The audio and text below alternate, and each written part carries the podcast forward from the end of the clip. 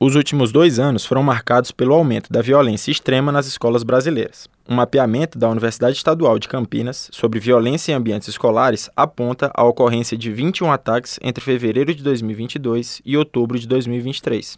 Seis casos a mais em relação aos 15 registrados pela mesma pesquisa em todos os 20 anos anteriores. Diante da explosão de casos recentes, a Câmara dos Deputados avalia a criação de um Plano Nacional para prevenir e enfrentar a violência no ambiente escolar. Dois projetos sobre o tema foram reunidos em um texto único e aprovados pela Comissão de Educação. Pela proposta, o Plano Nacional de Prevenção e Enfrentamento à Violência no Ambiente Escolar passa a integrar a Política Nacional de Segurança Pública e Defesa Social. O relator da versão aprovada, deputado Diego Garcia, do Republicanos Paranaense, considera a medida um passo importante ao incluir a violência escolar nas pautas de segurança pública. O deputado afirma que uma das estratégias para a prevenção desses ataques é ampliar o suporte psicológico aos alunos e professores, com a inserção de novos profissionais da saúde e de segurança nas escolas.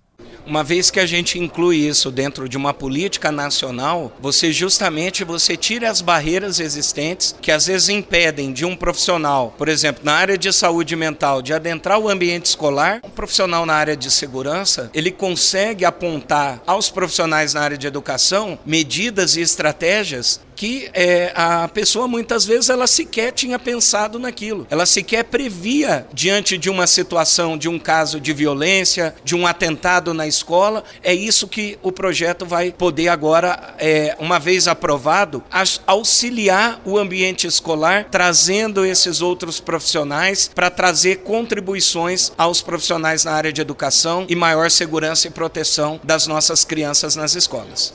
O projeto, que prevê um plano de prevenção e enfrentamento da violência no ambiente escolar, como instrumento da Política Nacional de Segurança Pública e Defesa Social, precisa agora da avaliação das comissões de Segurança Pública e de Constituição e Justiça. A proposta não precisa passar pela avaliação do plenário. Da Rádio Câmara, de Brasília, João Gabriel Freitas.